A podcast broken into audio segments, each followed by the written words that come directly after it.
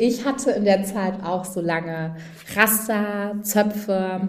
und ich lief da durch den Ort äh, am Nachmittag und wurde da von, von der Mutter und ihrer Tochter und noch so Leuten, also auch Erwachsenen, richtig über die Straße hinweg beschimpft dafür, was ich für eine Frau wäre, also wirklich vulgär, weil die einfach dachten, ich bin diese Person in dieser, aus dieser Gruppe, ja? die irgendwas gemacht hat, ich weiß nicht mehr was. Und ähm, und dann haben die gedacht, ich bin das, weil ich bin schwarz, ich habe Rasterzöpfe. Ja. Wow. Ich, ich, muss diese Frau sein. Ja. Ja. Hallo ihr Lieben, willkommen zu einer neuen Folge bei Afrikaner, dem Podcast, der das Narrativ schwarzer Menschen in Deutschland verändert und Brücken baut. Aksumavit Behe ist meine Gesprächspartnerin heute, eine Frau mit äthiopischen Wurzeln, die in Düsseldorf aufgewachsen und heute Teil der Geschäftsführung in einem ziemlich coolen Social Tech Scale-up ist.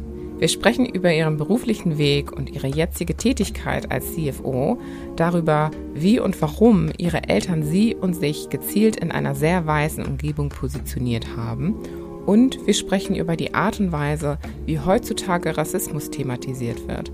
Und sie schlägt eine Alternative dafür vor, wie das getan werden kann, ohne zu spalten. Also, wie immer, viel Spaß beim Reinhören.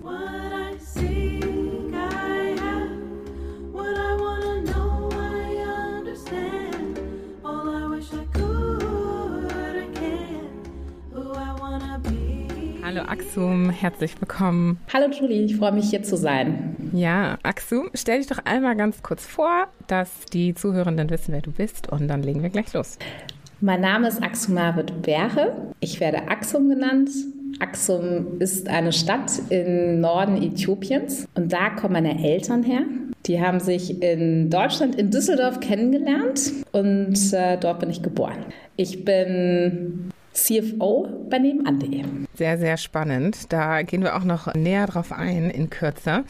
Und zu deinem Namen. Ich habe vor kurzem eine Doku über die Geschichte Afrikas geschaut und dort kam die Stadt und das Königreich Axum vor. Ein Ort, der sehr ausschlaggebend in der Geschichte Afrikas war, denn sie war die erste Hauptstadt des Königreichs und wirtschaftlich sehr stark und einflussreich. Also witzig, dass du nach ihr benannt wurdest und wir jetzt sprechen. Ja, und äh, das Königreich, da war ja die Königin von Saba. Mhm. Und meine ältere Schwester heißt Saba. Ach. Also du siehst, äh, es gibt eine gewisse Verbindung zu eben dieser Geschichte, von der du gehört hast. Ja. ja, witzig. Also du bist in Düsseldorf geboren und hier aufgewachsen. Deine Eltern kommen beide aus Äthiopien. Wie kam es dazu, dass sie nach Deutschland kamen? Damals gab es einen Bürgerkrieg in Äthiopien und meine Eltern sind geflohen und ähm, haben dann den Weg über Sudan, also waren dort erstmal in Flüchtlingscamps und sind dann hierher nach Deutschland gekommen. Viele waren damals eigentlich auf dem Absprung, wollten in ein englischsprachiges Land weil das eben eine Sprache war, die sie schon kannten. Aber meine, meine Eltern sind beide hier ähm, hängen geblieben und gestrandet, anders als deren Geschwister, und äh, haben sich dann hier kennengelernt. Und du bist dann in Deutschland aufgewachsen. Wie war deine Kindheit hier in Deutschland? Wie würdest du sie beschreiben? Ähm, ja, meine Eltern äh, als Geflüchtete haben eben so einen, so einen abgeknickten, so eine abgeknickte Biografie wie sie Menschen oft haben, die, ja, die aufgrund von Kriegen oder solchen Naturkatastrophen oder anderen Dingen irgendwie ihr Leben komplett verändern mussten. Und unser Leben war sehr schnörkellos. Okay. So würde ich das beschreiben. Also meine Mutter hat als ähm, Krankenschwester gearbeitet. Mein Vater, der eigentlich ähm, äh, Jurist äh, war und als Richter in Äthiopien gearbeitet hat, konnte hier nicht praktizieren. Weil und, sein Wissen, sein Abschluss nicht anerkannt wurde? Ja, richtig, richtig. Okay. Und dadurch, dass es halt eben noch viel Verbindung war, also deren ganzes Geld oder Zeit und Können, die Aufmerksamkeit, die ging immer nach Äthiopien. Mhm. Zu Geschwistern, zu Familie, sich dort zu engagieren, Leuten zu helfen, das war immer ein großes Thema. Und gleichzeitig, dass wir hier eben, ich sag jetzt mal, aufwachsen und das Beste aus diesen neuen Möglichkeiten machen. So. Und da ging es halt immer eher so darum, dass man gut in der Schule ist, dass man ähm, äh, irgendwie einen ordentlichen Beruf lernt. Ähm, da ging es mehr darum, als darum, irgendwie Spaß im Leben zu haben. Ja, das äh, kann ich unterschreiben. So war das bei meinen Eltern auch. Da war der Fokus sehr darauf, okay, macht es zumindest besser als wir und habt ein gutes Leben mhm. hier, ne? Und wir stellen unsere Bedürfnisse hinten an. Also so war es zumindest bei meinen Eltern, weil die sind auch nicht wieder in diese beruflichen Laufbahnen gegangen, in denen sie vorher waren in Afrika. Ja, absolut. Also meine Mutter, die gerne mm, auch Ärztin geworden wäre, da hat dann eben als Krankenschwester gearbeitet. Mhm.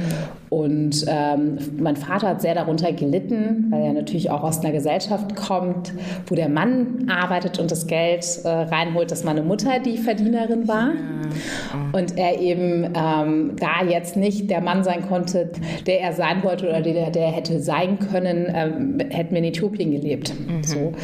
Und da ähm, war dann auch irgendwo auch der Punkt, wo er diesen Schritt für sich gegangen ist. Also mein Vater ist dann auch zurückgegangen, weil er es hier nie, weil er hier nie der sein konnte, der er sein wollte und ist dort zurückgegangen hat äh, und arbeitet heute in, in der Hauptstadt Äthiopiens als, als Anwalt. Ach, wow.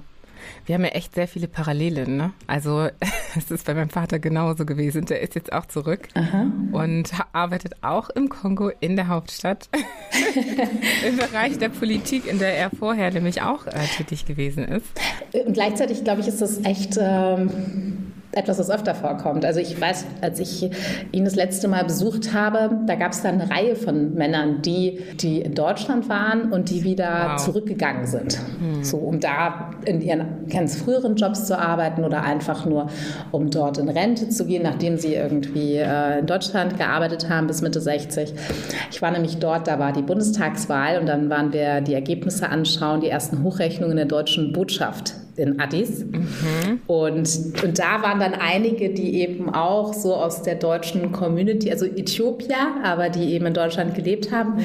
die, die sich auch sehr für Politik interessieren und für die Geschehnisse in, in Deutschland, die eben dort waren. Und da ich, war, war ich sehr erstaunt, da war nicht eine Frau.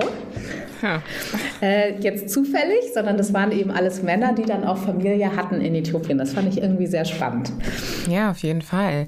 Und zurück zu deiner Kindheit in Deutschland.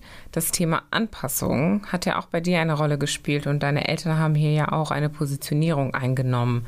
Kannst du uns da einmal mitnehmen, wie das aussah in deinem Aufwachsen? Ja, also meine Eltern kamen als Geflüchtete Damals wurde man da äh, Asylant genannt und hatte äh, zuerst in so einem Asylheim gelebt. Und ich glaube, ähm, das war für die so eine mh, erniedrigende Erfahrung. So stelle ich mir das vor.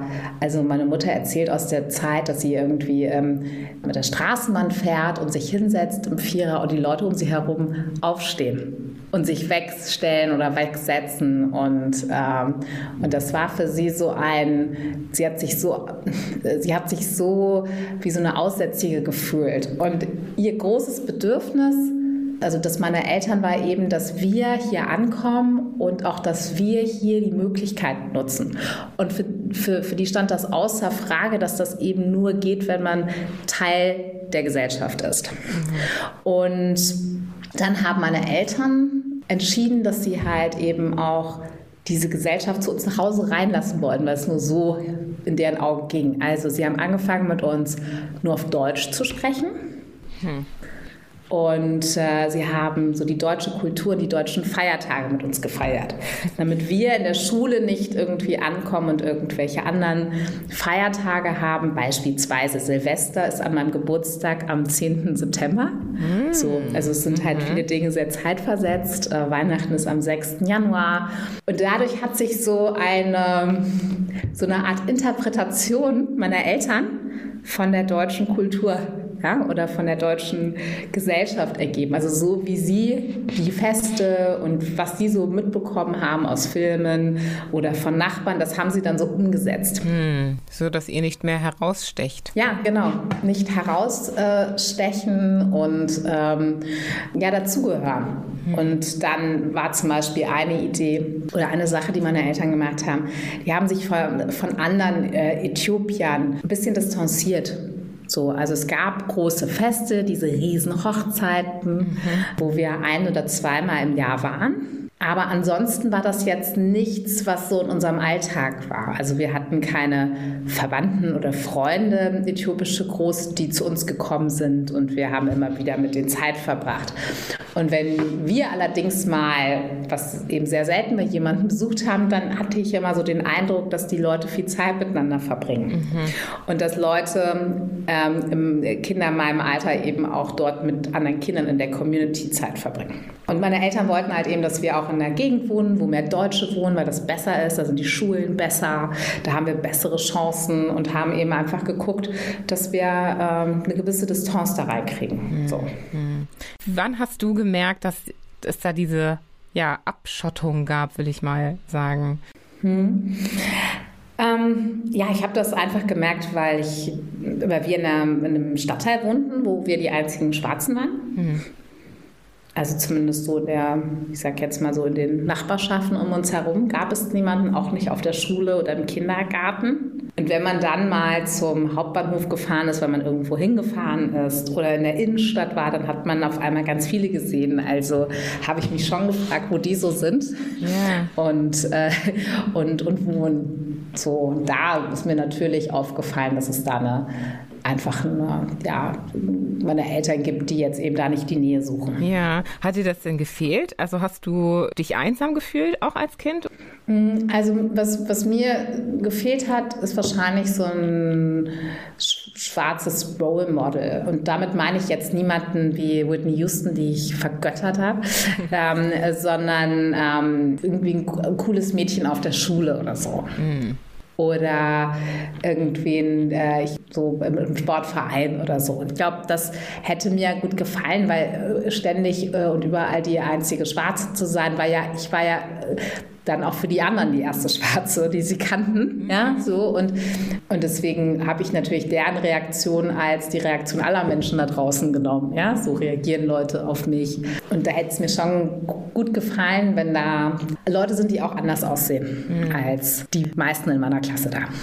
Und wie hast du dich persönlich gefühlt, die Einzige zu sein? Also wie bist du damit umgegangen? Hast du dich schlecht gefühlt oder? Mhm. Mhm. Ja, ich habe das recht spät gemerkt. Ähm, es, ganz, es war bei uns irgendwie in der Familie so, so ein Running Gag, weil ich habe irgendwann mal, als ich mich mit, meiner, mit meinen Schwestern am Tisch gestritten habe, da war ich irgendwie nicht fünf oder so, ähm, da habe ich dann irgendwie äh, gesagt zu meiner älteren Schwester von meinen Eltern, du Negerin, weil ich sie auch beleidigen wollte. Oh, wow.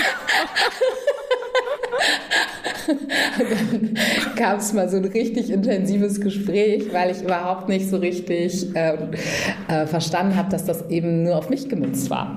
Und, äh, wow, und äh, das weiß ich noch total, wie ähm, äh, ja, und dann habe ich das natürlich noch in einem, noch viel mehr gemerkt, dass äh, wo es eben, weiß ich nicht, man spielt irgendwie, äh, es gab mal so ein Spiel, da ist einer ein Monster und die anderen laufen weg. Ja, dann ja, war ich dann das Monster mhm. und damals hat man noch, wer hat Angst vom schwarzen Mann gespielt. Ja. Und da war das für alle auch total klar, wer das am besten machen konnte. ähm, und,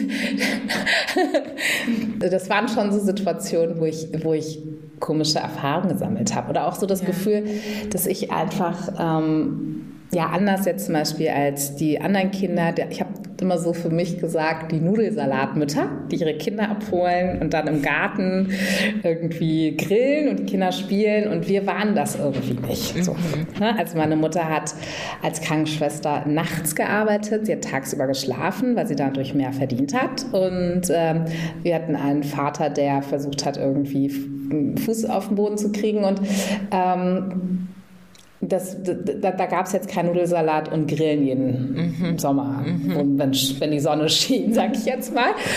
Sondern meine Eltern waren eben auch sehr mit ihrem Leben, Leben beschäftigt. So. Ja. Und eine andere Sache, wo ich ähm, auch Erfahrungen gesammelt habe, und da konnte ich da meine Eltern auch gut verstehen. Es ging darum, auf welche Schule ich gehe, nach der Grundschule. In Düsseldorf geht man nach der vierten Klasse auf eine weiterführende Schule, anders als hier zum Beispiel in Berlin, wo das auch zwei Jahre später passieren kann. Und damals ging es darum, ob ich auf das Gymnasium gehe, was im Ort war, ein paar Straßen weiter. Und da hatte die Lehrerin meinen Eltern vor mir doch sehr geraten, dass ich auf eine Realschule gehe. Mhm. Nicht wegen der Noten, aber weil da mehr Kinder sind, die sind wie ich. Oh nein, wow. Und das fand ich ähm, total da haben sich meine, also das war so einer der Momente, wo ich meine Eltern auch sehr so engagiert erlebt habe, was ähm, dieses Thema betrifft, weil sie sonst eben ne, aus Afrika kommen, dann ist der Lehrer, ist halt da eine Autoritätsfigur, wie auch der, der, der Arzt, ja. ja, auch, das sind keine Leute, denen man widerspricht, ja, genau. so, wo man sich widersetzt. So. Und das haben meine Eltern an der Stelle gemacht und, äh, und haben gesagt, aber wenn es doch nicht die Noten sind und es nur darum geht, dann sehen sie es gar nicht. Ja. So. Weil das ist ja auch das, was sie eben, da habe ich es so ein bisschen verstanden. Die wollten nicht, dass ich irgendwo hingehe, wo keiner mehr ja, wo, wo einem Leute weniger zutrauen. Mhm. So, ne? Deswegen auch wahrscheinlich diese Distanz. So habe ich mir das ein bisschen ähm, erklärt. Mhm. Ja, sie wollten halt das Beste für dich, auch wenn der Preis dafür war, diese Distanz zu anderen Schwarzen aufrechtzuerhalten, weil eine Zukunft sonst auf dem Spiel stand, wenn man nach der Logik der weißen Menschen, die das sonst entschieden hätten, geht. Kann ich schon verstehen, dass man dann einfach alles versucht, um in dieser Welt, in der sie sich anpassen mussten, das Beste draus macht und versucht halt konform zu sein, wenn das der Preis ist, ne? Aber ja, statt zu schauen, was für dich als Kind oder Individuum gut passt. Ja, aber es ging einfach so darum, wo gehören die Leute hin? Mhm. Das passt gut. Da geht es irgendwie, ging es nicht darum, wie können wir dieser, diesem Kind helfen, in dieser Welt irgendwie seine Möglichkeiten zu entfalten. Also ich sage jetzt mal so, wie ich heute selber als Mutter auf meine oder andere Kinder gucke. Mhm. Ja, da ging es halt schlichtweg um dein Aussehen, ne? Und ja. wo du basierend darauf hingehörst. Ja. Ja, krass. Wow. Wie hat dich das im Nachhinein geprägt, als du das realisiert hast? Auf der einen Seite hast du ja diese Schimpfworte aufgenommen, ne, bei der Situation mit deinen Schwestern zum Beispiel, Stichwort Anpassung und sich verhalten wie Weiße. Und dann bekommst du mit, was Anpassung hier auch heißt, nämlich du und dein Aussehen gehören aber trotzdem nicht zu den Weißen bzw. zur Elite? Also diese Situation mit der Lehrerin, weil auch ich natürlich mit diesem Autoritätsding, mit dieser Autoritätsschere im Kopf ähm, ähm äh, erzogen wurde. Also ich merke es mir und ich erzähle es heute, wenn du mich fragst. Ne? Also es ist irgendwie immer, wird immer da bleiben als Erinnerung. Und warum? Weil ich die so mochte. Und ich dachte, die sieht mich als mich. Die Lehrerin. Und das glaube ja, und ich glaube, das fand ich dann komisch, dass sie anderen empfiehlt, aufs Gymnasium zu gehen und bei mir einen Unterschied gemacht hat. Ich glaube, das hat mich mhm. getroffen. Verstehe. Dass die mit in mir das schwarze Kind sieht, das zu anderen äh, ausländischen Kindern gehört. Mhm. Und, und ich nicht, weil sonst äh, hörst du die ganze Zeit, wir sind ein Klassenverband. Ja, und dann auf einmal so. Und das habe ich wahrscheinlich, ähm, ja, da habe ich mich, ich traurig. Klar, das die dich auf deine Hautfarbe reduziert hat, die in ihren Augen eine negative Konnotation hat, ähm, tut natürlich weh als Kind. Wie war es dann für dich, weiter aufzuwachsen mit dieser neuen Erkenntnis?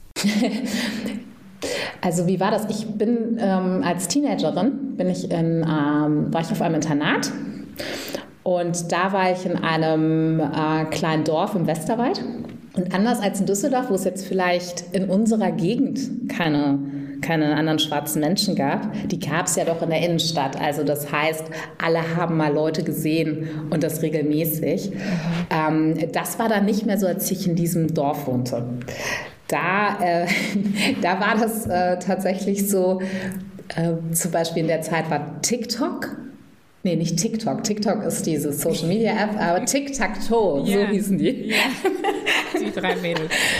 genau, diese drei Mädels. Und ich hatte in der Zeit auch so lange Raster, Zöpfe mhm. und ich lief da durch den Ort äh, am Nachmittag und wurde da von, von der Mutter und ihrer Tochter und noch so Leuten, also auch Erwachsenen, richtig über die Straße hinweg beschimpft dafür, was ich für eine Frau wäre, also wirklich vulgär, weil die einfach dachten, ich bin diese Person in dieser, aus dieser Gruppe, ja? die irgendwas gemacht hat, ich weiß nicht mehr was. Und, ähm, und dann haben die gedacht, ich bin das, weil ich bin schwarz, ich habe Rasterzöpfe. Ja. Wow. Ich, ich, muss diese Frau sein. Ja so. Und äh, das war total, ähm, das war irgendwie total verrückt für mich, weil das für die, ja, weil ich dann einfach gemerkt habe, wie, wie wenig die wissen über andere Menschen, wie die aussehen, das hat mir natürlich irgendwie ein bisschen Sorge gemacht. So. Hm. Hast du darauf reagiert und die korrigiert oder so? nee, also ich war äh, generell eher schüchtern mit Fremden und schnell eingeschüchtert und bin dann wahrscheinlich irgendwie schnell meines Weges gegangen mit 14. So. Zumal das, wie gesagt, auch eine erwachsene Frau war jetzt ähm, äh, und die waren wirklich sauer.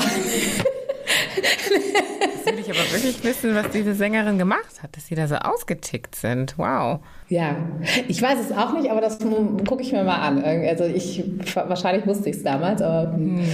ja, und ansonsten in diesem Ort waren natürlich auch andere lustige Sachen von äh, Leuten, die sagen, hey, ich habe da jemanden kennengelernt, der wohnt fünf Dörfer weiter. Der ist auch schwarz. Ihr müsst euch kennenlernen, ihr müsst euch treffen, ihr werdet, versteht euch super. Oder ihr erinnert mich voll aneinander oder irgendwas. Die Person sieht total anders aus. Ja, und dann hatte ich eben dieses Internat, wo äh, Leute von meist aus anderen Städten kamen, wo das irgendwie schon weniger eine Rolle gespielt hat. Ja, wir können jetzt so drüber lachen, aber es war natürlich auch irritierend für dich damals zu sehen, wie für weiße Menschen ja scheinbar immer diese Hautfarbe so präsent war und damit etwas Negatives verbunden wurde. Mhm. Nun hast du aber auch andere Erfahrungen gesammelt, als du weg und irgendwann nach Berlin gezogen bist. Richtig, ich habe in Berlin ähm, noch Abi gemacht und dann habe ich hier studiert und bin jetzt seit äh, 22 Jahren hier und fühle mich sehr wohl. Wow. Hast dich verliebt in die Stadt Berlin? Ja, total. Ich ja. denke, ähm, ja, das ist, glaube ich, so eine Stadt, in die verliebst du dich oder du gehst irgendwann wieder weg, aber nach 22 Jahren und auch mein, mein Freund, wir, ähm, wir möchten hier bleiben, wir sind hier sehr glücklich. Und dadurch, dass ich eben auch hier Abitur gemacht habe und auch studiert habe und äh, mein Berufsleben hier überwiegend stattfand, habe ich äh, eben hier auch aus allen wichtigen Phasen oder, oder allen Phasen eben meine Freunde hier. Und das ist ja auch etwas, was, was für mich dann halt auch zu Hause bedeutet. Mhm. Das Gefühl von zu Hause, wenn man das noch nochmal mit Menschen verbindet, die um sich herum sind, ist das nochmal richtig besonders, finde ich. Und wann ging für dich so deine berufliche Laufbahn los? Ja, also als ich so die ersten Jobs gemacht habe, das war eine Zeit, wo es nichts Cooleres gab in Berlin, als in einer Agentur zu arbeiten. Hm. Das ist das, was heute oder was in den letzten Jahren zumindest das Start-ups war. Okay. So. Das waren damals Agenturen und das war irgendwie glamourös und es gab Veranstaltungen und man kannte Leute und ähm, man hat sich da zwar dumm und dusselig gearbeitet, aber äh, ja, aber irgendwie waren, war das, es war damals irgendwie so eine Zeit, wo man dabei sein wollte. Ja. Und ich wollte dann auch irgendwie das machen, was sich gut angehört hat, so Marketing, Kommunikation. Ich habe BWL studiert und habe da mein erstes Praktikum, also ich hatte Jobs, Jobs, Jobs. Ich habe immer gearbeitet und auch während des Abis 20, 30 äh, Stunden immer gearbeitet. Aber dann wollte ich natürlich irgendwas machen, wo ich dann auch später drin arbeiten kann. Also hatte ich so ein erstes Praktikum in der Kommunikationsagentur und habe dann aber irgendwie gemerkt, dass ich immer so eher die Sachen mache mit Zahlen. Also wir machen eine Marktforschung, ich analysiere die Zahlen. Mhm. Wir machen irgendwelche ähm, Dinge und ich statt der kreativen Dinge bin ich immer auf die handfesten Sachen gegangen.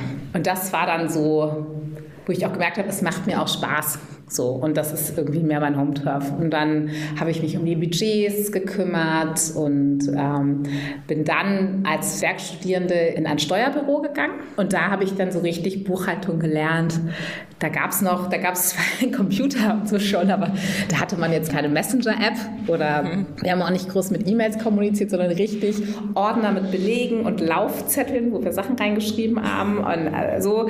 Und äh, so ging das dann durch diese Kanzlei in Charlottenburg-Wimmersdorf. Aber da habe ich eben auch viel gelernt. Ich habe dann assistiert bei Steuererklärungen und vor allem Buchhaltungen gemacht. Mhm. Und da so alles Mögliche an Zahlen in, in Datev. Und dann fand ich es auch immer so spannend. Ja, da gab es natürlich auch Leute, die Finance machten in anderen Companies und dann dachte ich, hm, also mir würde statt überall so reinzugucken, würde mich total interessieren, einen Laden richtig gut zu kennen. Und ja, und dann bin ich damals zurück zu der Agentur, aber diesmal ganz klar als, als Finanzerin und habe dann dort äh, Controlling und Finance gemacht und bin da immer mehr so in die, in die Rollen und die Aufgaben reingewachsen.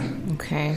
Ich war dann länger in der Kommunikationsagentur und wollte dann, weil da fängt so die ganze Tech-Szene an in Berlin, wollte ich auch mal so Tech-Luft schnuppern, bin dann von der Agentur mit nur Frauen in einen Laden mit nur Männern gegangen. Die Agentur saß in Berlin und in Warschau und da war ich dann auch mal beruflich viel unterwegs, auch viel bundesweit bei Kunden und das fand ich äh, total spannend. Hatte dann aber auch irgendwann nach so anderthalb, zwei Jahren habe ich auch gemerkt, dass ich mir viel selber beigebracht habe. Mhm. Und dass ich klar so viel so on the job gewachsen bin. Und was ich mir da gewünscht habe, war auch mal ein Lied zu haben. Also jemand, von dem ich Prozesse und Tools und Dinge lerne und Feedback bekomme. Mhm. Weil ich habe immer direkt mit den Geschäftsführern zusammengearbeitet, war dort Sparring-Partner, war dort so die, die so die äh, ganzen internen Themen im Blick hatte. Wie groß war die Agentur? Genau, die war nicht so groß, 60 Leute, sowas. Und, ähm, und als ich dann ähm, äh, zu Zalando gegangen bin, war ich äh, Teamlead und hatte dann dort mal richtig ich, äh, ja, war für mich total spannend. In der Zalando Lounge war das eben Prozesse und auch mal in so einem Team ähm, mit, mit Peers zu arbeiten und habe dann gemerkt, ähm, nach anderthalb Jahren, dass ich viel gelernt habe aber dass das nicht so mein Zuhause war, weil ich gerne doch mehrere Hüte auf habe mhm. und mich lieber so ganz ganzheitlich um Themen kümmere, als jetzt nur, ich sage jetzt mal in einer, also ich habe dort an dem Thema Inventory Management und Pricing gearbeitet, aber da so eine Stellschraube zu drehen, ähm, ist halt eher so ein Expertentum und ich fand, bin mehr so auf dem Management-Track und fand das irgendwie spannend, mehrere Bereiche zu überblicken in kleineren Strukturen. Mhm. Genau. Mhm. Ja, dann habe ich damals meinen ähm, Freund kennengelernt mhm. und wir sind dann auf Weltreise gegangen zusammen. Ich habe meinen Job gekündigt. Oh. Wir sind, äh, ja, äh, das war ganz spannend, weil ich sonst immer so sicherheitsgetrieben war, immer viel gearbeitet habe ähm, und, und dann einfach mal so ohne Plan und kündigen. Erst hatten die mir auch angeboten, ein Sabbatical zu machen und ich wollte aber mal so ganz frei sein, ganz rausgehen. Ja, ja. Und das war eine super schöne Erfahrung. Also echt so Hals über Kopf einfach entschieden, ich äh, kündige jetzt und reise durch die Welt. Also ich habe schon ein paar Monate drüber nachgedacht. so, so super locker bin ich nicht, aber ich, äh, ja, hat, hat schon die Kündigungsfrist über. Ähm, dann, äh, da kann man natürlich auch ein bisschen was sparen für die Reise und so. Ja, genau. Wir haben gespart und ähm, ja, das war wirklich für mich auch lebensverändernd, schön und das war ein halbes Jahr, wo wir wie 13 Länder gesehen haben und auch tolle Erfahrungen gesammelt haben. Angefangen haben wir in Afrika, in Äthiopien. Ach, wie schön. Und äh, ja, das war auch für mich nochmal so ein, das war ganz ganz intensiver Anfang auch. Ja, und sich dazu reconnecten ne, mit deinen Wurzeln. Ja, genau. Also auch auf diese Art und Weise mit deinem Partner. Ja, ich war davor dreimal dort, mhm. aber eben immer nur, in Anführungszeichen nur, ähm, auf Familienbesuch. Okay. Wo man die ganze Zeit zusammensitzt mit jemandem, irgendwen treffen muss und Co. Was ich nie gemacht habe, ist das Land angucken. Also ich bin mit meinem Freund, wir sind dann ähm, auch mal in den Norden geflogen und haben uns da Orte angeguckt, wo kein Verwandter von mir wohnt, aber Orte, von denen ich schon so viel gehört habe, wie Lalibela, wo so Felsenkirchen sind, also richtig Kirchen, die in Stein geschlagen wurden. Und, ähm, und das war richtig schön, weil ich dann nochmal so einen ganz anderen Bezug zu dem Land bekommen habe. Ja, ja, das glaube ich. Das habe ich übrigens in der Doku auch gesehen mit den Felsenkirchen. Also ja. super spannend und so schön. Also sehr, sehr krasse Architektur auch, ne? Und in der Lage zu sein, aus Stein solche komplexen Dinge äh, zu meißeln. Schon beeindruckend. Ja, also das war für mich echt so ein, so ein Bucketlist-Ding, dass ich das mal sehe. Und das äh, ja, war auch einer unserer Highlights auf unserer langen Reise. Und für mich persönlich hat die Reise bedeutet, dass ich mal von diesem, ich sag jetzt mal sehr sicherheitsgetriebenen Gedanken weggekommen bin, hin zu, was möchte ich eigentlich, mhm. was macht mir Spaß. Und dann kam auch das Thema Purpose zu mir zum ersten Mal. So, so was. was. kann ich, ja, was kann ich tun? Mit, Warum bist du hier? Ja, mehr, mehr so in Richtung, was kann ich was kann ich durch meine, durch meine Arbeit beitragen? Mhm. Okay. Also ich möchte ich jetzt in einem E-Commerce-Laden arbeiten und durch meine Arbeit mehr Sachen verkaufen? Oder möchte ich eben an anderen Dingen arbeiten mhm. und wirken? Ja, also die Frage nach dem Purpose, das ist ja auch eine sehr tiefgründige Frage und ja. scheinbar etwas, wo wir alle irgendwann mal hinkommen. Einige Menschen früher, einige später. Hast du für dich diese Frage beantworten können mittlerweile? Also was ist dein Purpose? Also ich habe einen, einen, einen Job gefunden bei einer Company, hinter deren Purpose ich komplett stehe. Und du hast total recht, manche finden ihn früher, manche später.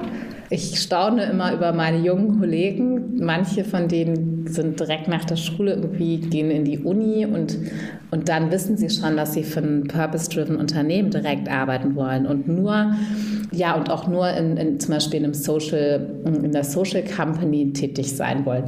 Also da war ich auf jeden Fall totale Spätzünderin. Ja, wobei ich das von Generation zu Generation unterscheiden würde. Dadurch, dass Purpose ja auch mehr und mehr ein Thema geworden ist für Unternehmen Unternehmen propagieren sie das ja auch. Also es ist schon nachvollziehbar, dass ältere Generationen da weniger darauf fokussiert waren, weil es einfach eine andere gesellschaftliche Situation war. Ne? Also ich weiß nicht, siehst du das auch so oder?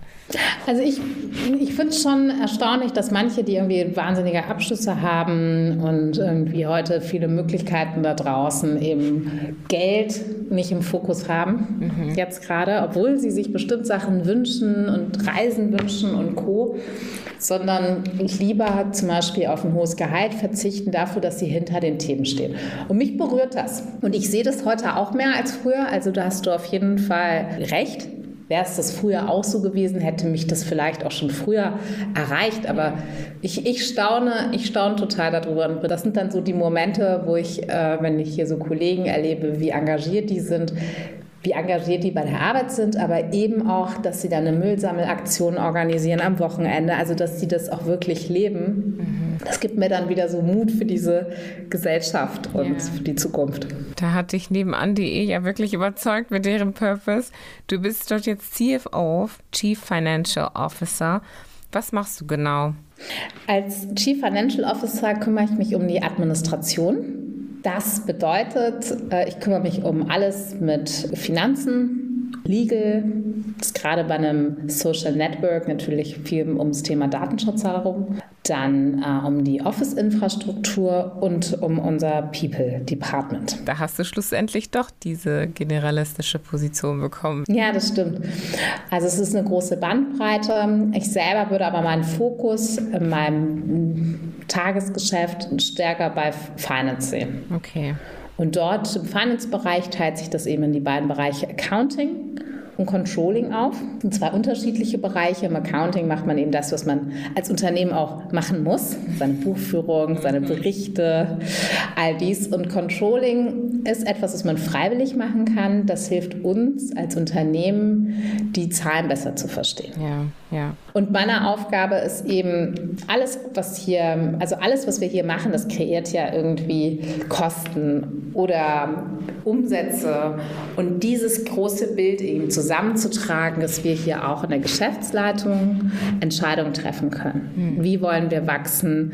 Was möchten wir investieren? Und ähm, ja, das ist eben so meine Aufgabe, dieses große Bild zusammenzuhalten und mich auch mit allen Stakeholdern abzustimmen. Mhm. Und du bestimmst dann auch mit, wie das Budget für die verschiedenen Teams dann verteilt wird zum Beispiel?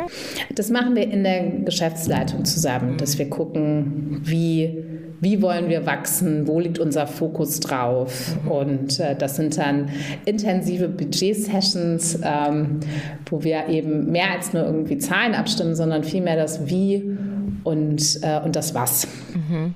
Was gefällt dir am meisten an deinem Job? Ähm, am meisten also am meisten gefallen mir tatsächlich meine Kollegen. Also ich bin jemand, der hier wirklich immer morgens mit einem äh, breiten Grinsen reinkommt, weil ich wirklich hier so ein, diese, dieses wertschätzende Miteinander sehr genieße und gleichzeitig aber sind wir auch in einem hochperformanten Unternehmen. Das heißt, wir, wir machen viel, wir schaffen viel, wir haben viel vor.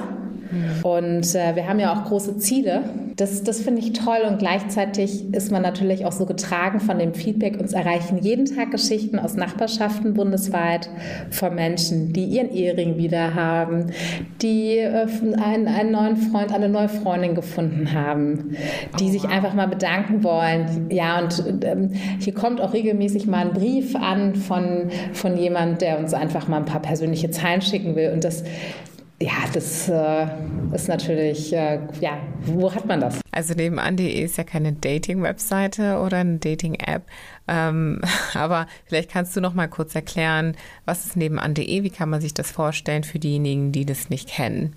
Nebenan.de ist ein, ähm, ein Social Network, auf nebenan.de kann man sich mit seinen Nachbarn connecten, aber eben nur mit seinen Nachbarn, die unmittelbar in, der, in einer Hut wohnen. Eine Hut kann oder ist regelmäßig kleiner als eine Postleitzahl.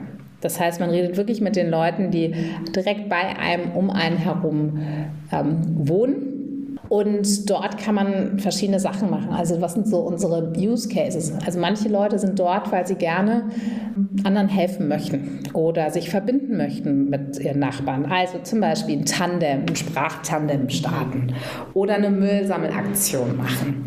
Oder einfach nur wissen wollen, hey, ich wohne hier, wer seid ihr so?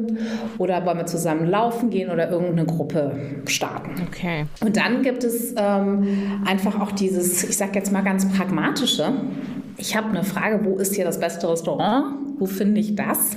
Hat jemand eine, eine, eine, eine Bohrmaschine, so Sachen, die man sich leiht, was natürlich auch total nachhaltig ist, dass dadurch, dass man auf nebenan.de eben viele Geräte und äh, also auf, auf, sein, auf die Ressourcen auch der eigenen Nachbarn zugreifen kann, muss man sich nicht für eben alles irgendwie für etwas, was man selten nutzt, äh, irgendwie eine Anschaffung ja, ähm, Gott, das hätte ich gut gebraucht, vornehmen. als ich umgezogen bin. Ja, ja das äh, ist natürlich ein sehr beliebter Use Case. So so, aber wir sind keine Dating-Plattform. Ja. Yeah. Bestimmt passiert das auch mal. Ähm, aber das ist jetzt nicht unser Fokus, ist alle Menschen zusammenzubringen. Also ob das die Oma ist, die mit einem anderen äh, Großvater im Hinterhof äh, Kontakt aufnimmt, weil die beiden ihre Enkel irgendwie zu Besuch haben und wissen wollen, wo der nächste Spielplatz ist. Also das sind ganz unterschiedliche Menschen, so wie halt Nachbarschaften sind. Mhm. Also man hat immer nur die Einsicht sozusagen in die Nachbarschaft von, weiß ich nicht, bis zu zwei Blocks weiter oder so. Und darüber hinaus hat man aber jetzt nicht die Möglichkeit, sich zu vernetzen. Richtig, also wir beide wohnen nicht in derselben Nachbarschaft und wir finden uns auf nebenan.de nicht. Mhm, verstehe. Was natürlich insofern ist das also kein Meinungstool, wo man halt eben seine Meinung publik macht, die man mit möglichst vielen Menschen teilen möchte, ähm, wie auf Facebook oder auf anderen Social Networks. Ja sondern es geht wirklich um das nachbarschaftliche Miteinander. Und alle, die auf der Plattform angemeldet sind, sind ähm, eben auch mit ihrem echten Namen da drauf.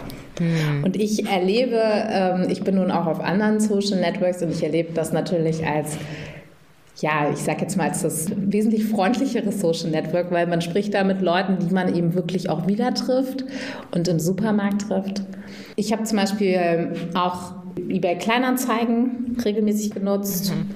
und habe dann auch schon da, anstatt irgendwie draußen unterwegs zu sein, im Sonnenschein zu Hause auf Leute gewartet, die dann ähm, nicht gekommen sind oder sowas, ja. oh äh, ohne abzusagen. Ja. und, und das passiert, ähm, das passiert ja eben auf nebenan.de wesentlich seltener, weil das unter Nachbarn. Ja, genau. Und die wollen natürlich nicht einen schlechten Eindruck hinterlassen, ne? Ja, und das irgendwie fühlt sich das viel echter und näher an und, ja. und das auch total süße ist, du sagst, es ist irgendwas verschenkst du und dann habe ich, ich habe, kriegst du irgendwie so nette Geschenke. Ob das irgendwie eine selbstgemachte Marmelade ist, eine Flasche Wein, irgendwelche Aufstriche. Also ich habe schon alles Mögliche bekommen und das echt sehr herzlich. Oh. Und man trifft sich auf der Straße und winkt sich dann oder kriegt noch mal ein Foto geschickt. Hier, so sieht das bei mir zu Hause aus. Und das, ähm, ja, das zeigt so ein bisschen den Charme und auch ja, das Miteinander auf der auf nebenan. Mhm. Ja. Oh, das ist total das schöne Konzept. Also ich finde das echt super, weil wenn ich daran denke, dass wir in so einer anonymisierten Welt jetzt leben ne, und mhm. man ja auch eher Angst davor hat, seine Daten noch mal mehr zu teilen, erst recht seine richtigen Daten. ne? Also wir wünschen uns ja eigentlich als Menschen alle Gemeinschaft. Wir sind ja alle soziale Wesen. Ich schaue mir das mal an. Gibt es euch auch in Hamburg? Ja, also wir sind über zwei Millionen User bundesweit und es gibt es äh, in allen Städten. Ähm, und ja, melde dich unbedingt an und äh, lass mich mal wissen, wie so deine Erfahrungen sind. Ja, absolut. Und ich werde das auch sehr gerne in den Shownotes verlinken. Ich glaube, wir brauchen alle viel mehr Gemeinschaft. Also ich muss da ja auch an das Thema Rassismus denken. Das kann ja auch sehr, sehr spaltend sein. Wobei das ein sehr wichtiges Thema ist natürlich, was besprochen werden sollte, aber sehr oft dazu führt, dass eben Spaltung entsteht anstatt Gemeinschaft. Wie stehst du zu dem Thema? Also das Thema Rassismus ist Spaltung schlechthin. Wenn du meinst, wie ich gerade das Thema in meinem Leben erlebe, also ich ich lebe in so schon in, in einer Bubble ähm, hier in Berlin ich erzähle von dem Miteinander, wie es hier bei mir bei der Arbeit ist und so ist es auch im Privaten. Ähm, ich werde im Alltag selten mit dem Thema Rassismus konfrontiert. Also im Sinne von, dass das zum Thema gemacht wird oder dass du in Bezug auf dein Schwarzsein damit konfrontiert wirst?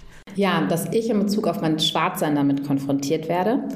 Ähm, das habe ich das, das war eine Zeit lang regelmäßiger Thema. Also ich erinnere mich an ähm, Supermarkteinkäufe, wo ich schon automatisch mit, dem, mit der EC-Karte dann meinen Personalausweis gezeigt habe ähm, wenn man unterschreiben genau, wenn man unterschreiben musste. Ich wurde ständig angehalten, okay, musste wow. dann meine EC-Karte zeigen. Das habe ich dann schon automatisch gemacht. Für mich ist sowas wie Apple Watch Zahlen und so weiter echt ein totales, totaler Segen. Wobei ich einfach auch dazu sagen muss, es wurde eh immer weniger äh, über, über die Jahre. Ähm, und vielleicht auch einfach, kommt es auch darauf an, wo ich mich so bewege, in welchen Gegenden ich wohne und Und, selten habe ich, dass ich mal auf der Straße irgendwie eine blöde Erfahrung hatte. Die letzte, die mich wirklich aus der Bahn geworfen hat, tatsächlich war, als ich, als meine, äh, meine Cousine hat geheiratet und wir hatten Besuch aus Äthiopien und aus, ähm, aus, aus Amerika und aus Schweden von Verwandten. Und es war, wir waren irgendwie eine Gruppe von acht Leuten und ich habe die eben, habe Sightseeing-Tour in Berlin gemacht und da hatte ich so, ähm, da, weil ich nie so in so einer Gruppe stand mit verschiedenen, also wir, so wurden wir als äh, von Leuten als Flüchtlinge beleidigt und so. Und da habe ich mich sehr gewundert. Und dann haben die immer zu mir gesagt, Axel, was haben die gerade gesagt? Und dann habe ich immer irgendwas erzählt, weil ich nicht wollte, dass die so ein Bild haben von, von Deutschland. Aber die haben äh, mir dann auch nicht immer ganz geglaubt. Die haben gesagt, hm, okay. Hm. Ähm, oh aber das, wow. das war total neu nun waren wir natürlich irgendwie an Orten wie am Alexanderplatz, am Breitscheidplatz und Co. Also jetzt nicht, wo ich morgens irgendwie meine Brötchen kaufe, sage ich mal. Ähm, aber trotzdem, es hat mich noch mal kurz aufgewühlt, ähm, da weil es lange nicht Thema war. Aber sonst, wenn du fragst, wie Rassismus ähm, sonst Thema ist, dann würde ich sagen, auch so mit dem ganzen Thema Black Lives Matters und, und Co. ist das ein großes gesellschaftliches Thema geworden, was viel Aufmerksamkeit bekommt, was ich auch sehr wichtig und gut finde. Und wo jetzt auch Freunde mich fragen, wie es mir mit dem und dem geht oder ob ich die und die Erfahrung gemacht habe, was ich früher jetzt nicht hatte. Also ich habe eher das Gefühl, wir sind in so einer Aufarbeitungsphase. Mhm.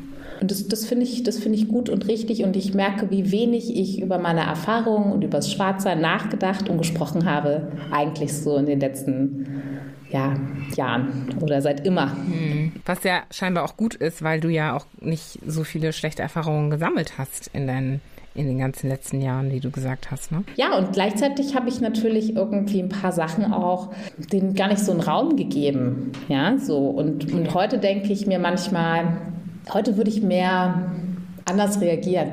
Also beispielsweise hatte ich schon mal ein, ein wichtiges Meeting ähm, und da hatte mein Chef zu mir gesagt, er fände es besser, ich würde die Haare zubinden. Ich habe die nicht oft offen, aber ich hatte die da offen einen Tag vorher. Das sähe zu wild aus. Ich habe natürlich so einen Vollaffe. und ich hatte die wow. so, und damals habe ich das einfach nur so als, ja, also, und heute würde ich da anders mich hinstellen und irgendwie ähm, darauf reagieren. Die Haare trotzdem offen so. tragen, oder? Und ja, aber ich würde heute vor allen Dingen auch immer daran denken, ich bin irgendwie eine schwarze Frau, ich bin 40 und hinter mir kommen. Es gab vor mir viele, die haben viel möglich gemacht und es ist jetzt heute auch bei mir eben. Ähm, jemanden auch mal zurechtzuweisen beziehungsweise aufmerksam zu machen darauf, was das für mich bedeuten kann und, und eben, äh, das ist eher so der, der Auftrag. Also eher das Schwarzsein auch für dich einfach leben und dich darin sehen und wohlfühlen und das auch ausdrücken? Ja, und ich, ich meinte es jetzt auch gerade so in die Richtung, dass wenn jemand was sagt, was unpassend oder was, was, was heißt was unpassend, aber was, was mich verletzt, dass ich das vielleicht früher auch schon mal irgendwie weg ignoriert habe leider.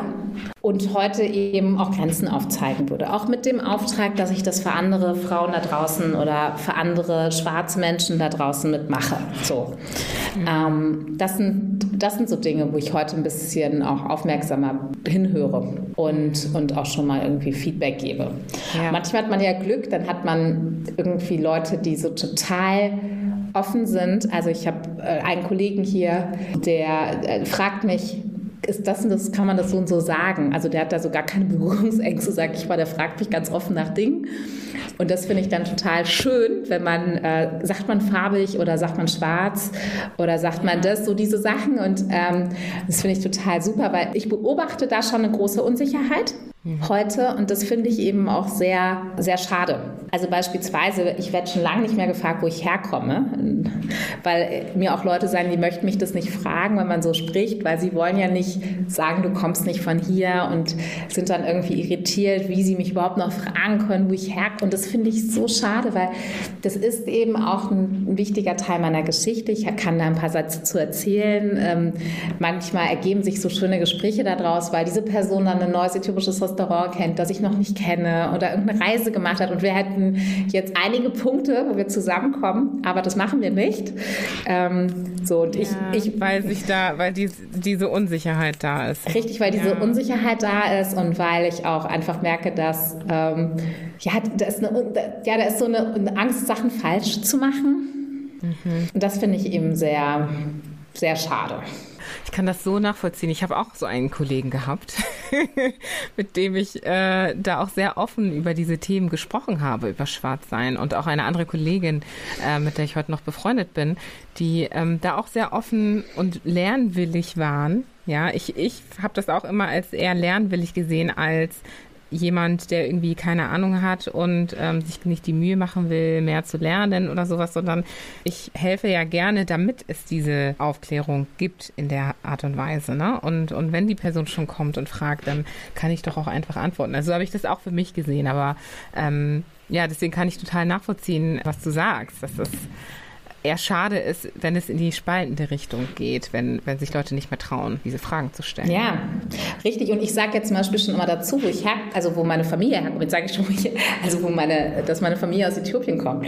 Weil ich, äh, ja, weil ich das so vorab gleich kommuniziere gerne, damit das irgendwie da ist und man darüber reden kann, wenn man möchte. Dann gebe ich das so rein. Ne? Ich finde es bei dir auch sehr spannend, weil du ja in Deutschland geboren bist. Und das, was man ja oft hört von Menschen, ähm, die in Deutschland geboren sind und schwarz sind oder äh, afrikanische Eltern haben auch, die finden das ja oft auch nicht so gut gefragt zu werden, woher man kommt, weil sie in Deutschland geboren sind, ja, oder weil sie ganz, ganz, ganz klein und jung waren, als sie nach Deutschland kamen ähm, und nur Deutschland kennen als Herkunftsland. Das heißt, für dich ist es aber nicht so, dass du dich nur darauf begrenzt, sondern du schaust darüber hinaus auch auf die, auf deine Wurzeln oder die Wurzeln deiner Eltern, wenn es um diese spezielle Frage geht. Also Deutschland ist auch das Land in meinem Leben.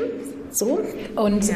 es, äh, ist für mich nicht das, also für mich ist diese Frage mehr ein, ähm, was ist die Geschichte hinter deiner Hautfarbe? Ja? Oder ja. Ähm, das ist irgendwie für mich eher so ein Interesse, weil es ist ja klar, irgendwie habe ich eine Geschichte da zu erzählen. Und, und das, das ist, äh, das, darum geht es mir eher, dass ich deswegen da jetzt keine Befindlichkeit habe. Auch nochmal, hier der Hinweis kommt natürlich alles drauf an, um wer fragt, wie fragt und Co. Es könnte natürlich auch durchaus, könnte ich mir eine Situation vorstellen, wo ich äh, das eher ausgrenzend finde, aber die Erfahrung habe ich jetzt, äh, sage ich mal, selten gemacht.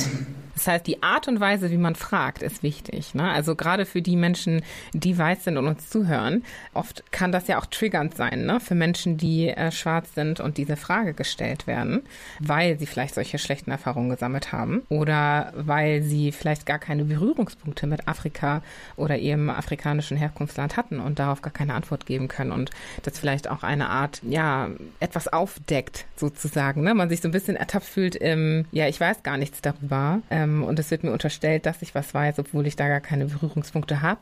Aber soll das heißen, ich sollte Berührungspunkte haben oder ich sollte etwas zu erzählen haben? So ein bisschen, weißt du, was ich meine? Ja, ja, und gleichzeitig ist mir das schon fast zu kompliziert. Ich mhm. denke mir, die Leute wollen einfach nur wissen, wer ich bin und meinen es erstmal nicht böse, sondern jede Art, also Interesse werte ich immer noch als was, als was Gutes. Und ich, wie gesagt, es kann bestimmt ganz unangenehme Situationen geben, in denen das nicht angebracht sein kann, weil man damit eher was anderes signalisieren will. Aber ich sage, ich steige steig ich jetzt in ein Taxi ein, ist die erste Frage von vorne, woher kommst du? Und dann haben wir erstmal was zu reden. Ja. so, also es ist eine ganz normale, ja, also vor allem, wenn die Person ähm, vorne am Steuer schwarz ist, dann checkt man erstmal sofort ab, wie, wo warst, wo bist du geboren, ach hier, ach ich dort, ja. ach so und ja. beide Elternteile oder bist du halb, so, solche Sachen, sage ich jetzt mal, sind ja dann auch irgendwie, ja, äh, äh, ja irgendwie normal und ich finde das eigentlich auch schön so. Ja, von daher kann ich, kann ich das nicht teilen und wie gesagt, das ist nur eine subjektive ja. Sache. Nee, aber ich fand, ich finde das total ähm, wichtig, dass du das sagst, weil wenn wir gerade über dieses Thema Spaltung sprechen ne, und darüber, dass gerade Rassismus so ein spaltendes Thema ist und sehr, sehr angstvoll damit umgegangen wird, ähm, du jetzt hier eine Perspektive an den Tag bringst, die eher einladend ist. Das ist ja auch nochmal ermutigend, glaube ich, für Menschen, die sich vielleicht fragen, okay, wie kann ich das ja doch irgendwie anders sehen? Oder wie kann ich mich ja doch nochmal an das Thema rantasten? Sowohl schwarze Menschen als auch weiße Menschen. Ne? Und als schwarzer Mensch könnte man da denken, okay, vielleicht probiere ich das mal von der Perspektive zu sehen. Es ist ein Gesprächsanfang und wir können ähm, dadurch irgendwie Gemeinschaft schaffen. Ja, wir können in diese, in diese Richtung gehen. Und als weißer Mensch, äh, vielleicht kann man sich denken, ah, okay, nächstes Mal ähm, frage ich vielleicht anders, ja, oder bin mir ein bisschen bewusster in der Art und Weise, wie ich diese Frage stelle, um halt nicht triggernd zu Ja, äh, mein, mein Blick auf die Welt ist, dass die immer besser wird. Hm. Also heute ist Sklaverei etwas, was wir uns gar nicht vorstellen können. Ähm, homosexuelle Menschen können heiraten, Frauen dürfen wählen und für uns sind das alles einfach schier unfassbar, dass das mal anders war. Und es gibt bestimmt noch viel zu tun. Oft gefällt mir dieses Tempo auch nicht. Und ich denke, daran können wir, äh, kann man auch schon äh, bei Nachrichten zerbrechen manchmal, an welcher Stelle, wo wir manchmal noch in der Welt stehen. Und gleichzeitig wünsche ich mir eben, dass man da auch so mit Blick auf das Gefühl Tempo und Co. sieht, wie viel sich gemacht hat und wie viel, ja, wie viel da schon passiert ist. Und jetzt, wenn es Gespräche gibt über eine Sängerin, die Dreadlocks hat, die nicht auftreten soll, dann, dann denke ich mir, mm, ist das ist das jetzt gut für das Tempo? Ist das jetzt gut dafür, dass man Leute an die Hand nimmt und zusammen irgendwie in eine Zukunft geht, wo wir respektvoller miteinander umgehen? Ja, ja, ich weiß, von welchem Fall du da auch sprichst. Was hättest du denn dir gewünscht als schwarze Person, für die diese Entscheidung ja scheinbar getroffen worden ist von den Veranstaltern? Mm, na, ich kann diese Entscheidung erstmal gar nicht nachvollziehen. Mhm. Warum nicht? Na, die, da ist eine Sängerin, die hat Dreadlocks, ist weiß und äh, sollte nicht auftreten, weil es da um kulturelle Aneignung ging. Ja. Und da ging es um die Haare einer Sängerin und wenn sie sich die Haare abschneiden würde, dann dürfte sie auftreten. Richtig. Und das finde ich übergriffig. Und ich finde, das ist bestimmt, da sind bestimmt viele Inhalte, wo man mal drüber reden kann. Also zum Beispiel, ich fühle mich davon nicht überhaupt nicht belastet, wenn ein weißer Mensch Dreadlocks trägt. Gar nicht. Und wenn es andere tun, dann finde ich es gut, wenn man darüber redet. Aber das ist für mich keine Kommunikation. Das ist kein Miteinander. Das ist kein, da macht man vielleicht so ein Roundtable und spricht mit der Person und einer schwarzen Person und durchleuchtet so diese einzelnen, so das würde ich mir dann wünschen, dass man sagt, hey, wir haben hier ein Thema. Ähm, und, und lasst uns darüber mal sprechen. Zum Beispiel ist auch Colorism so ein Thema. Es gab irgendwie eine Awardverleihung in Berlin und da sind manche Frauen zurückgetreten, weil da waren Schwarze, ich glaube ein Viertel oder so der ähm, Preisträgerin war schwarz, aber da ging das Thema Colorism, weil äh, das halt, ähm, sag ich jetzt mal, sehr helle Schwarzmenschen waren mit glatten Haaren und eher europäischen Merkmalen, so hatte ich das verstanden. Und dann hat das Thema Colorism hat mich dann auch beschäftigt. Ich habe so gedacht, ich bin aus meiner Familie die dunkelste mhm. und ich habe die krausesten Haare, obwohl ich in, äh, in Deutschland geboren wurde, sage ich jetzt mal. Das ist so ein bisschen der, das Lustige dabei. Ja. Und die erste auch in meiner Familie war, die in Deutschland geboren wurde. Aber ich war eben die erste und als meine Großmutter mal nach Deutschland kam aus Äthiopien, aus diesem kleinen Dorf in Äthiopien, hat sie immer gesagt, das ist diese komische Milch, die ihr hier trinkt. Deswegen bist du so. Deswegen bist du ein bisschen anders. Und dann habe ich auch an die, habe ich mich, als das mit dem Colorism war, habe ich so, mich so erinnert an unser Zuhause, was da für Bilder hingen. Und da war so die Schönheitskönigin Äthiopiens und die sah komplett anders aus als ich, viel heller ähm, glattere Haare. So. Und dann habe ich auch gedacht, wow, das ist schon ein Thema, was ich, was mich noch gar nicht so erreicht hatte. Also ich habe das schon gehört, aber ich habe das erste Mal hat mich das auch ein bisschen wachgerüttelt. Und gleichzeitig würde ich mir da auch wünschen, ein ähm, inklusive, also dass man mehr ähm, inklusiv über solche Themen spricht und nicht so ähm, von Preisen zurücktritt, fordert, dass Leute Haare abschneiden und Co., sondern irgendwie miteinander spricht. Ja, so auf den Fortschritt aufbaut, ne? Ja. Und, und diese Dialoge fördert, statt diese radikalen Entscheidungen vielleicht, die sehr leicht sehr falsch interpretiert werden können und, und schlechte Signale schicken. Ja, genau, schlechte Signale schicken und damit auch das Gegenteil bezwecken können, dass Leute, die eigentlich ja. interessiert sind, offener zu sein oder äh, zu lernen, dass die sich abgeschreckt fühlen von dieser Welt, die sie nicht verstehen und ja. dass das wie so eine Art Übersteuerung ist. Das macht mir nur Sorgen. Also das ist, ähm, ich kann verstehen, wenn Menschen Schmerzen haben, sch schlimme Erfahrungen gemacht haben. Also ich kann den Einzelnen verstehen, aber wenn wir als Gesellschaft nach vorne kommen, wollen, dann ist Tempo wichtig, damit man die Leute richtig mitnimmt. Kommunikation und Inklusion, weil das ist ja eben auch das, was wir uns wünschen. Und so sollten wir dann auch agieren. Ja, und gerade das erfordert dann ja auch immer Zeit. Ne? Es ist genau wie diverseres Hiring. Das bedeutet, man muss ein bisschen mehr Zeit darin investieren zu hiren, weil man sich an Orte bewegt, in die man sich vielleicht normalerweise nicht unbedingt bewegt. Mhm. Und genauso wie in solchen Situationen, das erfordert ein bisschen mehr Zeit, diese Dialoge zu suchen und ja. über diese Dinge zu sprechen, statt von heute auf morgen eine radikale Entscheidung zu treffen aufgrund von Informationen, die man zu der Zeit hatte. Ja. Also ich, ich finde es super cool, dass du so eine sehr klare Positionierung dazu hast. Und ich kann mir sehr gut vorstellen, dass es viele weiße Menschen gibt, die Angst haben, sich diesem Thema zu nähern und nicht wissen, wie kann ich da irgendwie mitgestalten, weil ich bin ja Teil der Gesellschaft. Von daher, ja, sehr, sehr cool. Um nochmal zurückzukommen auf deine berufliche Position. Ich war super happy, als ich dich gesehen habe online. Da ist eine schwarze Frau, CFO, also in der Geschäftsführung eines Tech-Sozialunternehmen. Die muss ich kennenlernen. Für die junge Generation so unter uns, die uns zuhört. Ich glaube, für viele schwarze Mädchen und Jungs bist du die Erste, die sie in so einer Position sehen. Was kannst du denen mitgeben?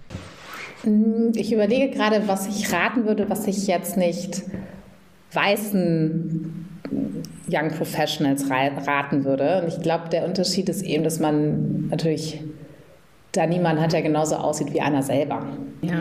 Und, und die einfach sich, sich in den Rollen vorstellen können. So. Mhm. Nur weil man was nicht sieht, nicht denken, dass das nicht geht. Und sich vor allen Dingen mit Menschen umgeben, und das gilt wohl für alle, die in einem, ja, die, die in einem manchmal auch mehr sehen können als man selber und die wirklich einem dabei helfen wollen zu wachsen. Mhm. Und die keine Scheren im Kopf haben, sondern eben gute Ideen und gut zuhören können. Hm. Und was kannst du unseren weißen Mitmenschen geben, die irgendwie ein bisschen mehr dazulernen möchten und mitgestalten wollen? Ich würde sagen, sich weiter zu interessieren und nicht abschrecken zu lassen, wenn jetzt mal so eine Geschichte wie jetzt eben das zum Beispiel mit der Sängerin ähm, durch, die, durch die Presse geht, sondern interessiert sein, Fragen stellen vor allen Dingen und, und, und zuhören wollen. echtes Interesse. Ich denke, das ist das Beste, was man haben kann, um eine Annäherung zu schaffen und Verständnis aufzubauen für, füreinander. Sehr schön. Dem kann ich wirklich nur beipflichten. Nur so schaffen wir diese Gemeinschaft, die wir uns alle wünschen. Ja, und somit kommen wir zu unseren Blitzfragen, liebe Axum. Ich bin auf jeden Fall gespannt, was du sagen wirst. Familie oder Freunde? Ähm, Freunde, mit Ausnahme von meinem Freund und meinem Sohn. Minimalismus oder Schnickschnack? Ähm, Minimalismus. Therapie oder Coaching? Coaching. Wie oder warum? warum? Tierkuss ja oder nein? Nein. Und zu guter Letzt Afrikanerin oder Deutsche? Da gibt es nur was dazwischen. Alles klar. Super, vielen, vielen Dank, Axum. Es war sehr, sehr, sehr interessant, mit dir zu sprechen und mal deinen, ja, wie man auf Englisch so schön sagt, to pick your brain. und ja, deine Erfahrung auch mit der Welt zu teilen, zumindest mit der deutschsprachigen Welt und ähm, deine inspirierende Laufbahn besser zu verstehen und Einblicke darin zu bekommen. Vielen, vielen Dank. Es hat mich sehr gefreut. Danke, dass ich hier sein durfte. Sehr gerne.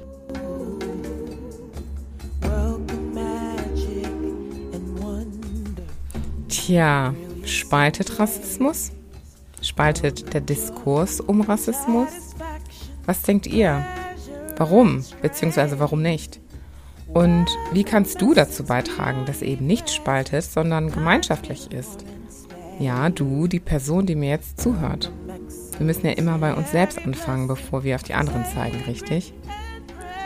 Axum erkennt ihre Verantwortung dafür an, das weiterzutragen, was andere schwarze Frauen und Männer vor ihrer Zeit ermöglicht haben, nämlich durch die Kämpfe, die sie gegen das rassistische Gedankengut der westlichen Gesellschaft gekämpft haben, sei es durch Bücher, Märsche, Aufstände, Reden, Gesetze und so weiter. Sie erkennt, dass sie eine Vorbildfunktion hat und deswegen eben nicht einfach in ihrer Blase bleibt, sondern ihr Schwarzsein auslebt und aufklärt, den Mund aufmacht und Dinge anspricht, die besprochen oder einfach korrigiert werden müssen. Ich finde auch Axums simple Art und Weise zu denken wirklich super erfrischend. Sie strahlt auch eine Leichtigkeit aus, die in ihrer Perspektive sehr deutlich wird. Das, was uns triggert, ist ja immer das, was unsere Gedanken konditioniert hat. Und in ihrem Fall gibt es keinen negativen Trigger, der komplexe Fragen oder Gefühle in ihr hervorruft, wenn zum Beispiel die Frage nach der Herkunft an sie gestellt wird. Man könnte jetzt sagen, ja, must be nice, aber unterschätzen wir damit nicht etwas zu schnell, wie wir unsere eigenen Gedanken und dadurch unsere Energie steuern können? Dass wir die Macht haben, unsere Reaktionen zu steuern, egal was wir durchgemacht haben. Unser Wille ist die stärkste Kraft, die wir haben. Sie ist unsere. Wir sind das, was wir denken. Jedenfalls ist das einer meiner Glaubenssätze. Was sind die deinen? Ich hoffe, diese Folge hat euch gefallen und euch so wie mich auch in meinem Gedankengut herausgefordert. Vergesst euer Like nicht, wenn das auch auf euch zutrifft und dann sehen wir uns bald wieder mit der nächsten Folge. Bis zum nächsten Mal Afrikaner.